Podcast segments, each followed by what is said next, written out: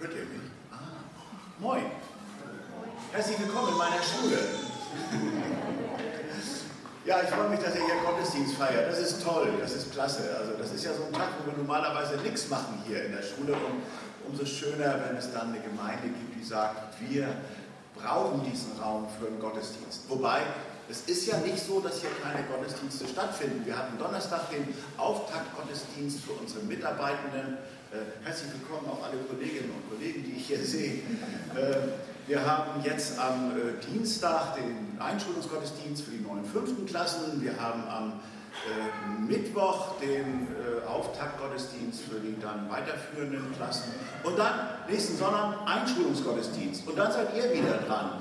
Aber merkt ihr, hier passiert einiges. Aber so ist das nicht jede Woche, denn wir machen auch Unterricht. Auch das können wir. Ich hoffe, wir machen das gut. Ja, lass mich kurz beten. Herr, ich bitte dich jetzt darum, Gib uns ein Wort für unser Herz und gib uns ein Herz für dein Wort. Amen. Eine Situation, die es tatsächlich so gegeben hat. Ich gehe mit den Schülerinnen und Schülern der Klasse durch das Gebäude und viele von ihnen tragen so äh, Dosen mit Kuchenstücken.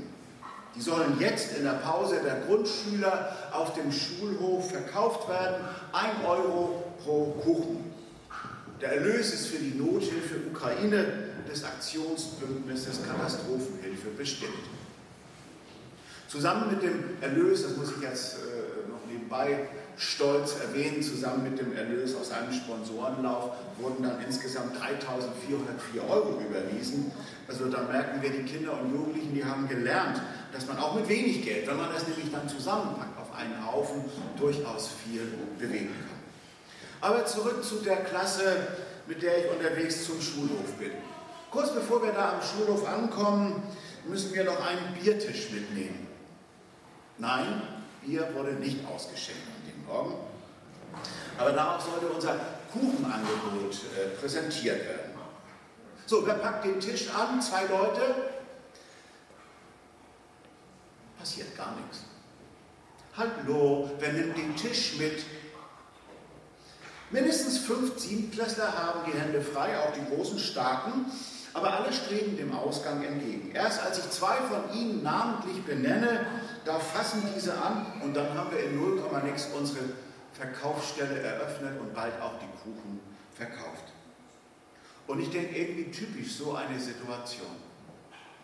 Da wird jemand gebraucht, der anpackt und man hat doch schon die geeigneten, die geeignete im Blick aber sie ist noch lange nicht davon überzeugt, dass das nun gerade ihre Aufgabe ist.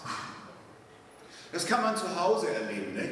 Der Hund muss noch mal Gassi geführt werden, aber die Kinder halten das für eine selbstverständliche Aufgabe der Erwachsenen. Das kann man auch der, äh, in der Gemeinde erleben. Nach dem Osterfrühstück soll abgewaschen werden, aber viele warten so lange ab, die haben ja eine Geduld, bis die immer gleichen mit dem größten Herzen sich in der Küche zusammengetan haben und nun selber überflüssig sind. Das kann man auch im Beruf erleben. Ein Kollege benimmt sich permanent daneben, aber niemand wagt, ihm das zu spiegeln. Und was man für Ausflüchte hört. Ah, ich kann jetzt nicht mit Lumpi raus, ich muss lernen. Ja, als ob. Ah, ich würde ja gern abwaschen, aber ich habe Steffi schon so lange nicht mehr gesehen. Ja, hallo, dann könnt ihr doch beide abtrocknen. Äh, ich sage Jan das nicht, dass das unangemessen ist. Der könnte sauer auf mich sein. Ja, und auf andere nicht, oder was? Ausflüchte. Auch in der Bibel lesen wir immer wieder von, davon, wie Menschen sich an dem Unternehmen von Aufgaben vorbeimogeln wollen. Es gibt da ein Buch in der Bibel, das müsste eigentlich das Buch der Häuptlinge heißen, aber das heißt nicht so, es heißt das Buch der Richter. Äh, denn Richter, so wie wir sie kennen, äh, waren das damals nicht in der Zeit, nachdem Israel das Land Kanaan erobert hatte. Es war so eine Zwischenzeit, die ging dann zu Ende, als das Volk mit Saul seinen ersten König bekam. Vor Saul war Israel komplett dezentral organisiert. Und wenn mal was gemeinsam gewuppt werden musste, dann, dann kamen verschiedene Leute in den Fokus, die quasi für eine gewisse Zeit zum, zum Häuptling aufstiegen. Darunter übrigens mit Deborah auch mal eine Frau. Ich frage mich jetzt gerade, wie heißt Häuptling weiblich? Deutschlehrer. Gucken auch weg. So. Äh, in Richter 6 in Richter 6 geht es um den Bauernsohn Gideon, der nun von Gott die Aufgabe bekommen soll, die Midianiter aus Israel zu vertreiben. Also er soll jetzt Häuptling sein für eine gewisse Zeit. Das Volk der Midianiter, das waren Nachkommen eines Sohnes Abrahams, den er mit seiner zweiten Frau Ketura hatte. Zunächst waren die Midianiter durchaus Freunde Israels. So fand zum Beispiel Mose einst Unterschlupf bei den Midianitern. Seine Frau äh, die äh, äh, Zippora, die war ja Midianiterin. Aber später dann im Lauf der Geschichte wurden die Midianiter zu Feinden Israels. Und zur Zeit Gideons unternehmen die Midianiter ihre Raubzüge in Israel mit Billigung Gottes. Raubzüge in Israel im Auftrag des Herrn. Das muss man sich mal auf der Zunge zergehen lassen.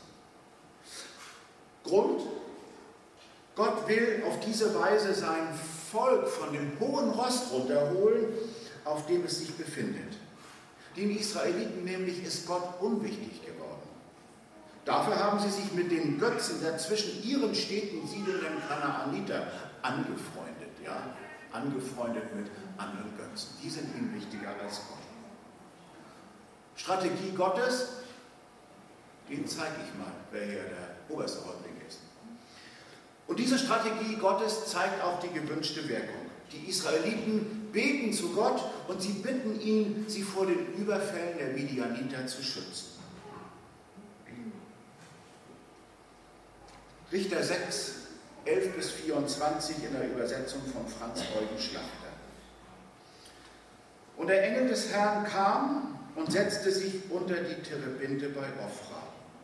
Die gehörte Joas, dem Abiesriter. Und sein Sohn Gideon drosch Weizen in der Kälte, um ihn vor den Midianitern in Sicherheit zu bringen. Da erschien ihm der Engel des Herrn und sprach zu ihm, der Herr ist mit dir, du tapferer Held. Gideon aber sprach zu ihm, ach mein Herr, wenn der Herr mit uns ist, warum hat uns dann dies alles getroffen? Und wo sind alle seine Wunder, von denen uns unsere Väter erzählten, indem sie sprachen, hat der Herr uns nicht aus Ägypten herausgeführt? Nun aber hat uns der Herr verlassen und in die Hand der Midianiter gegeben. Der Herr aber wandte sich zu ihm und sprach, Geh hin in dieser deiner Kraft, du sollst Israel aus der Hand der Midianiter erretten. Habe ich dich nicht gesandt? Er aber sprach zu ihm, Ach mein Herr, womit soll ich Israel erretten? Siehe, meine Sippe ist die geringste in Manasse und ich bin der Kleinste im Haus meines Vaters. Der Herr aber sprach zu ihm, weil ich mit dir sein will, wirst du die Midianiter schlagen wie einen einzigen Mann. Er aber sprach zu ihm, wenn ich denn Gnade vor dir gefunden habe, so gib mir ein Zeichen, dass du es bist, der mit mir redet. Weiche doch nicht von hier, bis ich wieder zu dir komme und meine Gabe bringe und sie dir vorsetze. Er aber sprach, ich will bleiben, bis du wiederkommst. Und Gideon ging hin und bereitete ein Ziegenböcklein zu und ungesäuertes Brot von einem Scheffel Mehl. Das Fleisch legte er in einen Korb und goss die Brühe in einen Topf und brachte es zu ihm heraus unter die Terebinte und legte es ihm vor. Aber der Engel Gottes sprach zu ihm, nimm das Fleisch und das ungesäuerte Brot und lege es auf den Felsen hier und gieße die Brühe darüber. Und er machte es so. Da streckte der Engel des Herrn die Spitze des Stabes aus, den er in der Hand hatte, und berührte damit das Fleisch und das ungesäuerte Brot. Da stieg Feuer auf von dem Felsen und verzehrte das Fleisch und das Ungesäuerte. Und der Engel des Herrn verschwand vor seinen Augen. Als nun Gideon sah, dass es der Engel des Herrn war, sprach er, wehe mein Herr, Herr, ich habe ja den Engel des Herrn von Angesicht zu Angesicht gesehen. Aber der Herr sprach zu ihm, Friede sei mit dir, fürchte dich nicht, du wirst nicht sterben. Da baute Gideon dem Herrn dort einen Altar und nannte ihn, der Herr ist Friede. Der steht noch bis zum heutigen Tag in Ofra der Avi-Esrite. Soweit Originaltext Bibel, das Buch der Häuptlinge, der Richter. Die Situation stellt sich also wie folgt dar. Gideon ist dabei zu dreschen. Mit einem einfachen Stock schlägt er auf das am Boden liegende Erntegut, damit sich die Körner vom Stroh und die Spreu vom eigentlichen Getreide trennen. So schöne Mähdrescher, wie sie heute gerade über die Koppeln fahren, die gab es damals ja nicht. Das macht man damals üblicherweise an einem leicht windigen Tag auf einer ebenen Fläche der sogenannten Tenne. Das hat den Vorteil, dass nur noch das Stroh aufgesammelt werden muss, um abschließend das Getreide zusammenfegen zu können. Die Spreu, das Kaff, das wird durch den Wind fortgetragen. Aber Gideon, Gideon hat Angst, das laute Schlagen mit dem Stock könnte eventuell in der Nähe sich befindende Midianiter anlocken. Und deshalb drischt er in einer Weinkälte. Das war damals eine durchaus mannshohe Vertiefung an einem schräg abfallenden Felsen. Aus dieser Vertiefung konnte der durch unablässiges Treten aus den Beeren gepresste Saft in eine weitere darunter liegende Mulde ablaufen und dort dann gesammelt werden. Wenn Gideon also das Getreide unten in der Kälte drischt, dann nimmt er dafür in Kauf, Spreu und Getreide erst später in einem weiteren Arbeitsgang äh, voneinander trennen zu können, weil da unten ja der Wind fehlt. Aber der, Vor der Vorteil ist folgender, die Geräusche vom Schlagen mit dem Stock, die gehen aus der Kälte nach oben weg und sind im umliegenden Gelände nicht sehr weit zu hören. Der Eindruck, den Gideon bisher macht, schon irgendwie Pleatsch. Finde ich. Schon Pleatsch die Sache mit dem Dreschen da unten in der Kälte. Aber dann ja auch alles andere als ein Draufgänger und ganz bestimmt nicht kampfeslustig. Sonst würde er sich da oben hinstellen. Ah, mal sehen, mal ordentlich hauen. Vielleicht kommen dann auch noch ein paar Medianiter. Ah. Nee, nee, das macht er nicht. So, und für diesen eben nicht kampfeslustigen und eben nicht Draufgänger hat ein Engel Gottes den folgenden Auftrag. Zitat, du sollst Israel aus der Hand der Midianiter erretten. Wäre Gideon jetzt ein Held, dann müsste die Antwort lauten, jawohl, mache ich. Hast du noch einen Tipp, wo ich zuerst anfange? Aber Gideon ist kein Held. Gideon ist kein Held. Gideon sucht nach Ausflüchten. Und ich kann ihn ja so gut verstehen, also ich hätte auch keine Lust drauf, plötzlich gegen die Midianiter kämpfen. Klaus, steh mal von deinem Schreibtisch auf, du kämpfst jetzt gegen die. Ne. Gideon sagt, äh, wie soll das gehen? Wo Gott uns doch verstoßen hat. Wo wir doch mit Gottes Wundern, so wie es sie früher einmal gab, gar nicht mehr rechnen können. Und überhaupt, unsere Sippe hier, das ist die kleinste im ganzen Land. Womit soll ich, sollen wir Israel retten? Und ich selbst, ich bin der jüngste von uns Kindern, der am Ende der familiären Nahrungskette. Da werden aber noch ganz andere vor mir.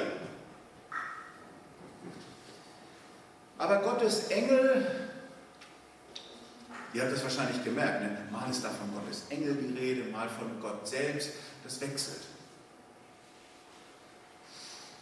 Gott der Herr lässt nicht locker bei diesem Gideon. Schon seine Begrüßung war ja sehr herausfordernd. Der Herr ist mit dir, du tapferer Held, ruft er von oben dem durchgeschwitzten Gideon da unten in der Kälte zu. Und Gott, ja, ich will einmal sagen, Gott provoziert, im positiven Sinne, Gott provoziert Gideon weiter, geh hin in dieser deiner Kraft, du sollst Israel aus der Hand der Midianiter erretten. Und dann legt er noch einmal nach, indem er Gideon zusagt, weil ich mit dir sein will, wirst du die Midianiter schlagen wie einen einzigen Mann. Also wie das genau passiert, das ist uns ja nicht hier beschrieben, aber irgendwie macht diese Ansprache, diese Anrede, diese Art und Weise, wie Gott da mit dem Gideon redet, die macht was mit Gideon. Und Gideon, der dreht nun den Spieß quasi um und provoziert seinerzeit den Engel. Gideon provoziert Gott. Wenn ich denn Gnade vor deinen Augen gefunden habe, so gib mir ein Zeichen, dass du es bist, der mit mir redet. Und Gott lässt sich nicht lumpen und gibt Gideon das erbetene Zeichen. Durch Feuer, das aus einem äh, Felsen emporschießt, lässt er eine von seinem jungen Gastgeber angebotene Mahlzeit verbrennen. Das erinnert an ein Speisopfer, wie es auf einem Altar verbrannt wird. In dem Moment, wo das Feuer kommt, entfernt sich Gott. Noch einmal Originalton Bibel. Als nun Gideon sah, dass es der Engel des Herrn war, sprach er, wehe mein Herr, ich habe ja den Engel des Herrn von Angesicht zu Angesicht gesehen. Das war ja ein Problem, Gott von Angesicht zu Angesicht zu sehen, darauf, darauf stand damals die Todesstrafe. Aber der Herr sprach zu ihm, Friede sei mit dir, fürchte dich nicht, du wirst nicht sterben. Und im weiteren Verlauf der Geschichte, da erfüllt Gideon seinen Auftrag. Aber wenn man mal die nächsten Kapitel liest, besonders Richter 8, dann merkt man, Gideon ist alles andere als ein makelloser Held, sondern Gideon offenbart im weiteren Verlauf der Geschichte einen sehr schwachen Charakter. So nenne ich das mal ganz vorsichtig. Na, mit Gideon da hat Gott aber echt einen befremdlichen Fang gemacht.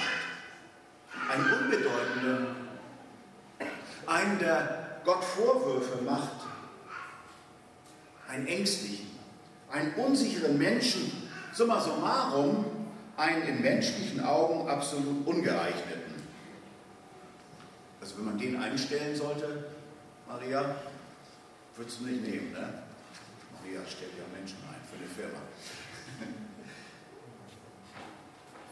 Die Tatsache, dass Gott solche verkorksten Menschen wie Gideon beauftragt, bedeutet nicht, dass er das, was sie an Schlechtem mit sich bringen oder was sie an Schlechtem tun, befürwortet. Nein, nein, nein, so nicht. Gott geht es alttestamentlich gesprochen aber zuallererst darum, sein Volk zu retten oder neutestamentlich sein Reich zu bauen. Das ist das, was Gott will, unbedingt will. Und Menschen mit einer weißen Weste, die gibt es nun mal nicht in dieser Welt. Die findest du nicht. Und wo wir bei anderen eine weiße Weste sehen, da müssen wir wissen, darunter trägt er eine zweite Weste. Und die ist besudelt, beschmutzt, verdreckt. Denn Dreck am Stecken hat jede von uns, hat jeder von uns. Das wage ich einfach dir so zu sagen. Und genau mit solchen Menschen Menschen wie ich und du, Menschen wie Gideon, macht Gott Geschichte. Und immer dann, wenn Gott eine Aufgabe für einen Menschen hat, dann bekommt dieser dazu auch die dazu notwendige Gabe. Das ist ja das Besondere. Das sehen wir hier auch bei Gideon. Er hatte sie nicht. Alles andere als mutig war er. Und dann schlug er die Midianiter. So, und trotzdem hört Gott selten gleich ein Ja.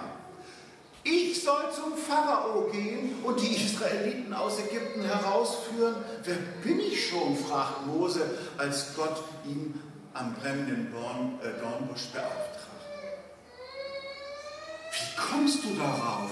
Ich bin doch nur ein Benjaminiter, ich gehöre zum kleinsten und unbedeutendsten Stamm Israels und meine Sippe ist eine der kleinsten von ganz Benjamin, sagt Saul.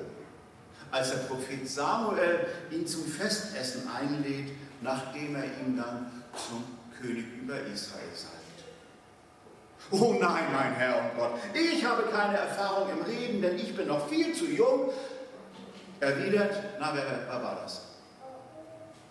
Jeremia, als Gott ihn zum Propheten beruft. Ich nicht, ich bin noch viel zu jung. Das war auch immer eine gute Sache. Wann ist man jung? Alle, die jünger sind als ich. Unsinn. Gar nichts, keinen einzigen Ton, sagt der reiche Jüngling, nachdem Jesus ihn aufgefordert hat, auf seinen Besitz zu verzichten und stattdessen ihm nachzufolgen. Und so weiter und so weiter und so weiter. Lies mal die Bibel und such nach Ausflüchten. Gott bekommt selten gleich ein Ja, eher ein Nein. Manchmal ganz direkt, nee, mache ich nicht. Manchmal verklausuliert, eben in Form von Ausreden, Ausflüchten. Ausflucht, Ausflucht.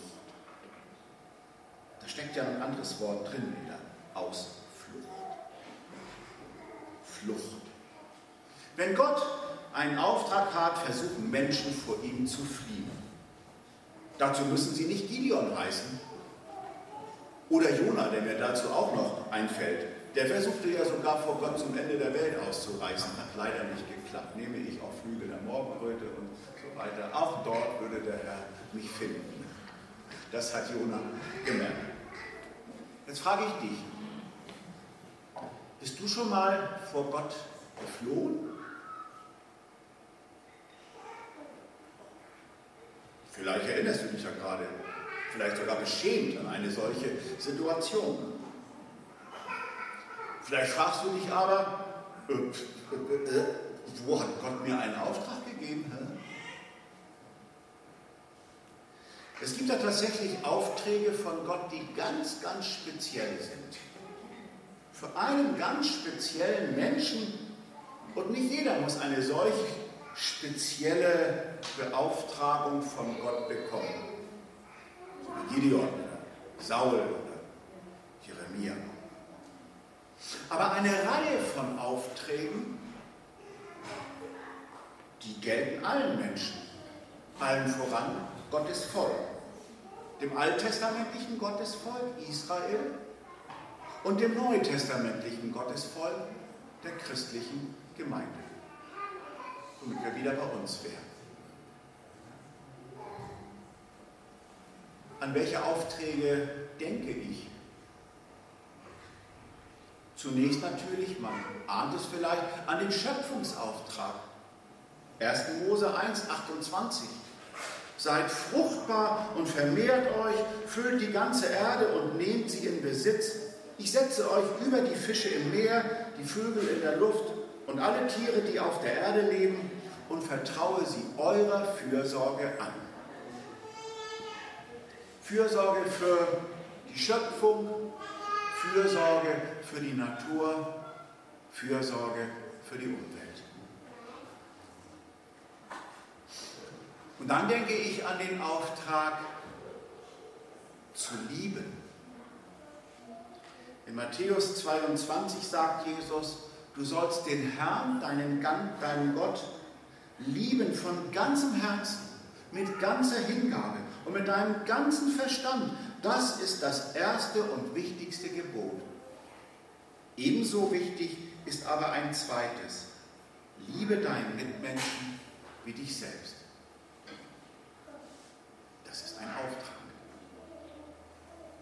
Nicht zuletzt denke ich an Matthäus 28, wo Gott am Ende dieses Evangeliums, wo Jesus am Ende dieses Evangeliums spricht, ich habe von Gott alle Macht im Himmel und auf der Erde erhalten. Deshalb geht hinaus in die ganze Welt und ruft alle Menschen dazu auf, meine Jünger zu werden. Tauft sie auf den Namen des Vaters, des Sohnes und des Heiligen Geistes. Lehrt sie, alles zu befolgen, was ich euch aufgetragen habe. Ihr dürft sicher sein, ich bin immer bei euch, bis das Ende dieser Welt gekommen ist. Ich bin immer bei euch versichert Jesus uns Christinnen und Christen. Ich werde dir beistehen, versicherte Gott Gideon. Und er bewies, dass er das auch tat.